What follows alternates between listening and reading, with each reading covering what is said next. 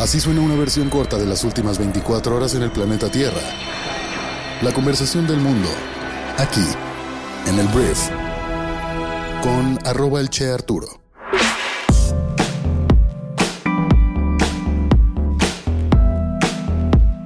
Muy buenos días, bienvenidas, bienvenidos a esto que es el Brief para este miércoles 22 de noviembre. Yo soy Arturo Salazar, soy tu anfitrión y en este podcast vas a informarte con un resumen de las noticias que debes conocer el día de hoy para ser una persona bien informada. Muchísimas gracias por estar aquí y vamos a comenzar con esto que es el brief. Arranquemos hablando de la Suprema Corte de Justicia de la Nación, que desechó el día de ayer por notoria improcedencia el impedimento promovido por AMLO para que el ministro Javier Laines no siga tramitando la demanda que busca invalidar la extinción de los fideicomisos del Poder Judicial Federal. Por unanimidad y sin discusión, el Pleno de la Corte resolvió que los impedimentos no proceden tratándose de acciones de inconstitucionalidad, pues no están previstos en la ley reglamentaria de estos juicios. La consejera jurídica de AMLO, María Estela Ríos, planteó el impedimento la semana pasada con el argumento de que Laines expresó varias opiniones sobre la eliminación de los fideicomisos en entrevistas de radio y televisión, en las que afirmó que esta medida afectaría la independencia judicial. Pero al final batea corte a AMLO y esta iniciativa y avala que Laines revise los fideicomisos. Hablemos del presidente Andrés Manuel López Obrador, que ayer calificó el triunfo del ultraderechista Javier Milei en las elecciones presidenciales de Argentina el pasado domingo como un autogol. López Obrador y Milei pues han hecho públicas sus diferencias políticas y han intercambiado descalificaciones en los últimos días. Lo que señaló AMLO es que respetamos la decisión que tomó un grupo mayoritario en Argentina, aunque es algo que consideramos no les va a ayudar. La victoria del líder de la libertad avanza pues ha reactivado los debates sobre un reacomodo ideológico en Latinoamérica y anticipa un cambio de tono profundo en la relación diplomática entre ambos países después de acercarse durante el gobierno de Alberto Fernández, que eran así como súper cercanos a AMLO, entonces esto seguramente va a ser más bien una, una orquesta de mentadas de madre.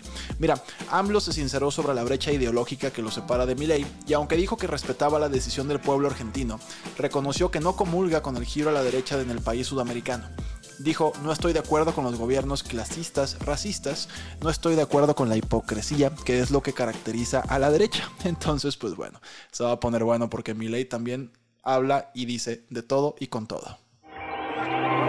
Hablemos de las noticias más importantes del resto del mundo. Vamos a empezar hablando de Benjamin Netanyahu, primer ministro de Israel, que ayer dijo que su gobierno estaba haciendo progresos en un acuerdo con Hamas para la liberación de rehenes. La tarde de ayer se convocaron reuniones con el gabinete de guerra, el gabinete de seguridad y el gobierno, y anteriormente Ismail Yaniyeh, jefe político de Hamas, dijo que el grupo militante está cerca de alcanzar un acuerdo de tregua con Israel. Según se informa, los términos incluyen que Israel acepte una pausa de cinco días en su ofensiva en la franja de Gaza a cambio de que Hamas devuelva a algunos de los rehenes. Qatar, que está negociando el acuerdo junto con Estados Unidos, dijo que las conversaciones sobre el acuerdo se encontraban en una etapa crítica y también final. Esperemos que se acuerde y haya un alto al fuego y que haya pues un poquito de paz dentro de este infierno. Hablemos de Changpeng Shao. ¿Quién es Changpeng Shao? Él es el jefe de la empresa de criptomonedas Binance.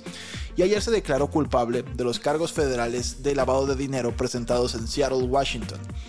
Sisi, como se le conoce, renunciará a su cargo y a la empresa y pagará una multa de 50 millones de dólares. La empresa, que hoy en día es la mayor plataforma de intercambio de criptomonedas del mundo, también se declaró culpable y pagaron una multa de 4.300 millones de dólares.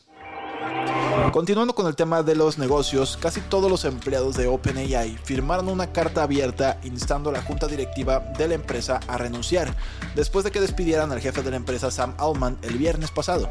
La mayoría de los 770 empleados de OpenAI amenazaron con abandonar el equipo recién creado por Altman en Microsoft, que también es el mayor inversionista de OpenAI. Emmett Shear, exdirector de Twitch, un servicio de streaming de video, ha sido nombrado jefe interino en OpenAI. Xi Jinping, presidente de China, ayer pidió una conferencia de paz internacional para resolver la guerra entre Israel y Hamas, durante una reunión en línea de los BRICS, que es un bloque económico. A los líderes de Brasil, Rusia, India, China y Sudáfrica se unieron los de los futuros nuevos miembros del grupo, incluidos Irán y Arabia Saudita.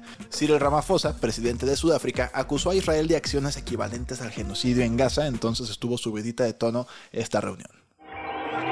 Corea del Norte disparó lo que se sospecha que es un satélite espía en su tercer intento de lanzamiento este año. Los dos intentos anteriores fracasaron.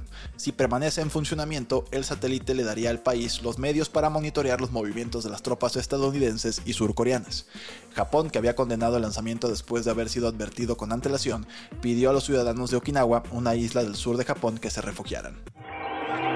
Hablemos de Alemania porque Alemania suspendió nuevos compromisos de gasto, mientras el gobierno lidia con una crisis presupuestaria causada por un controvertido fallo judicial la semana pasada. La sentencia del máximo tribunal del país decía que los fondos gubernamentales no gastados, originalmente destinados a la lucha contra el COVID-19, no podían utilizarse para otros fines. Las estrictas normas de endeudamiento de Alemania dejan al gobierno con pocas otras formas realmente de recaudar fondos. La Corte Suprema de Gran Bretaña dictaminó que los pasajeros de Deliveroo, una empresa de entrega de alimentos, no pueden ser reconocidos como empleados, en un fallo histórico para la economía informal. El tribunal citó la capacidad de los pasajeros de elegir sus propios horarios y delegar sus órdenes a otra persona sin la participación de Deliveroo. En 2021, el tribunal dictaminó que los conductores de Uber, una empresa de transporte compartido, sí eran empleados.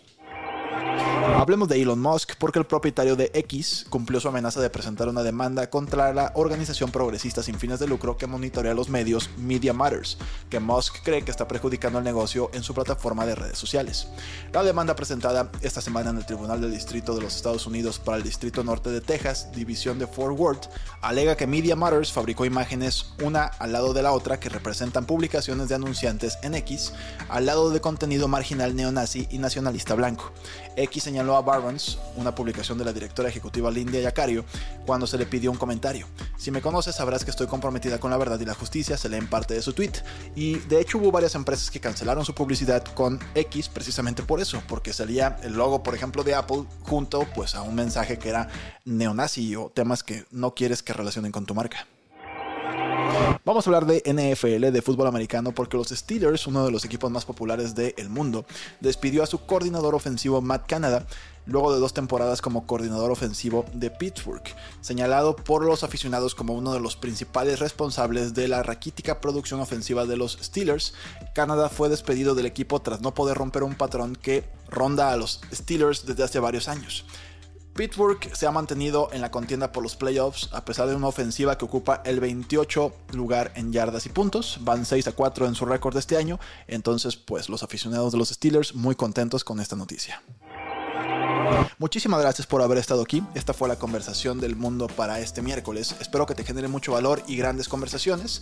Recuerda que si quieres apoyar este podcast y acceder al resto de nuestro contenido educativo para líderes de negocios, solo tienes que descargar nuestra aplicación móvil que se llama Briefy y acceder a diferentes artículos, podcasts, libros resumidos para que tú puedas prepararte invirtiendo 15 minutos al día.